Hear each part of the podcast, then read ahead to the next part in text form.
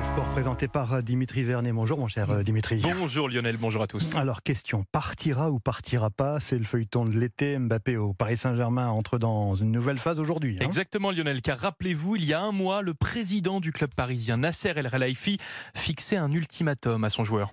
Nous, on veut que quelqu'un reste, mais le besoin signer un nouveau contrat. On ne veut pas léser quelqu'un, le meilleur joueur au monde, partie gratuite, c'est impossible. Sauf que depuis cette nuit, minuit, l'attaquant des Rouges et Bleus ne peut officiellement plus lever l'option d'un an dans son contrat. Résultat, il prendra fin, quoi qu'il arrive, en juin 2024. Un tournant dans le bras de fer qui oppose le joueur et le club, le PSG, désormais ouvert à un départ de sa star cet été afin de ne pas le laisser partir gratuitement Bah oui. la saison prochaine. C'est Forcément. financier, effectivement. Toujours en football, un club monument du foot français retient son souffle. Je veux parler du FC Sochaux. Relégué adminis- administrativement en national à la suite de gros problèmes financiers, les Lyonceaux tentent le tout pour le tout pour rester en, en Ligue 2. Le nouveau propriétaire du club, Romain Peugeot, arrière-petit-fils du fondateur du club, a présenté hier au Comité national olympique français un nouveau dossier économique permettant au club socialien de se maintenir dans le monde professionnel.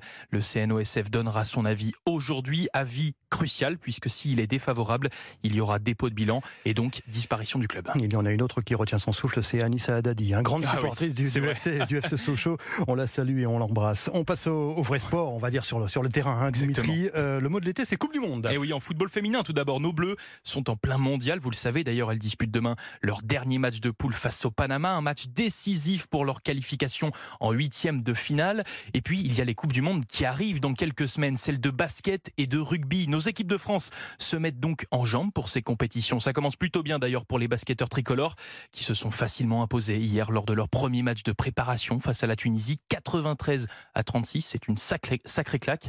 De leur côté, nos rugbyman, eux, n'ont pas disputé de match. Ils s'entraînent pour leur moment dans leur camp de base à Marcoussis où ils ont reçu la visite d'un invité assez spécial. Je parle là d'un certain Yannick Noah. Ah, oui. Eh oui, ce qui a donné lieu à un échange en chanson très sympa entre les joueurs du 15 de France et l'ancien tennisman. Écoutez.